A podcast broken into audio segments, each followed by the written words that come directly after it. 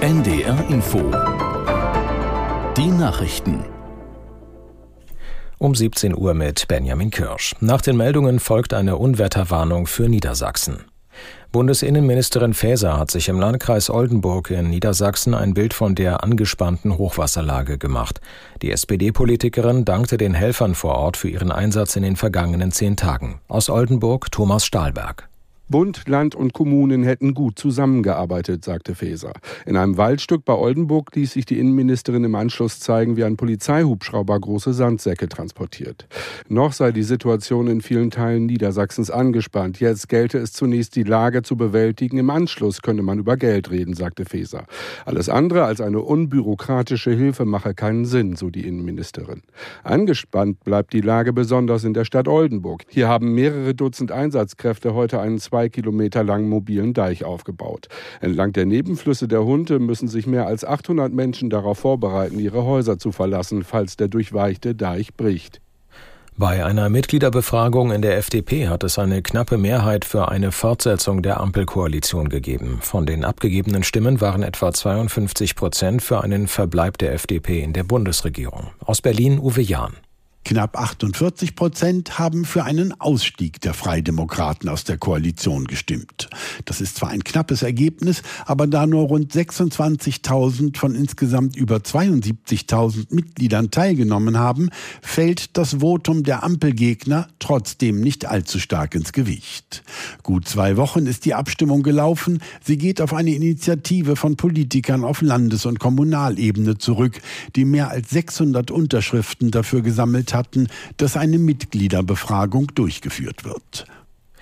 In Japan sind nach den zahlreichen Erdbeben an der Westküste die befürchteten hohen Tsunamiwellen bislang ausgeblieben. Wie die Behörden mitteilten, trafen den ganzen Tag über aber kleinere Wellen auf Land. Es komme auch immer wieder zu kleineren Nachbeben. Das Hauptbeben hatte eine Stärke von 7,6 und war bis in die japanische Hauptstadt Tokio zu spüren. Durch die Erdstöße stürzten in der betroffenen Region einige Häuser ein. Mehrere Menschen gelten als vermisst. Japans Ministerpräsident Kishida berief den Krisenstab ein. Nach seinen Worten wurden zahlreiche Straßen zerstört, sodass Helfer nur sehr schwer in die Erdbebenregion vordringen könnten.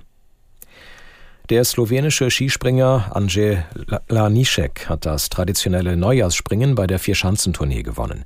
Zweiter wurde der Japaner Ryoyu Kobayashi, dritter der deutsche Gesamtführende Andreas Wellinger. Aus Garmisch-Partenkirchen Edgar Endres.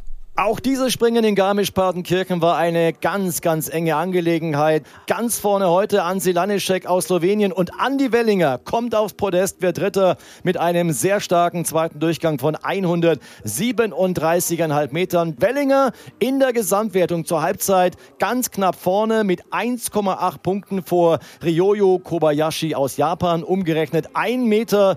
Die restlichen Deutschen heute Solala, bester noch Pius Paschke auf Rang 10. Das waren die Nachrichten.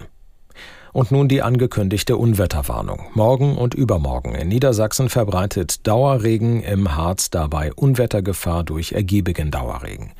Das Wetter in Norddeutschland zum Abend hin nachlassende Schauer und Auflockerungen 5 bis 8 Grad, nachts wechselnd bewölkt und überwiegend trocken 5 bis 2 Grad.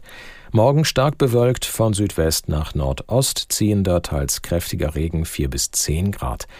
Und am Mittwoch weiterhin unbeständig 4 bis 10 Grad, am Donnerstag verbreitet Schauer 2 bis 9 Grad. Es ist jetzt 17.04 Uhr. NDR Info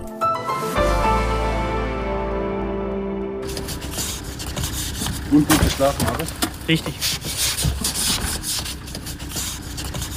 Es ist Samstagmorgen.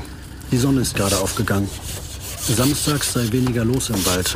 Das sei besser, haben uns unsere Begleiter erklärt.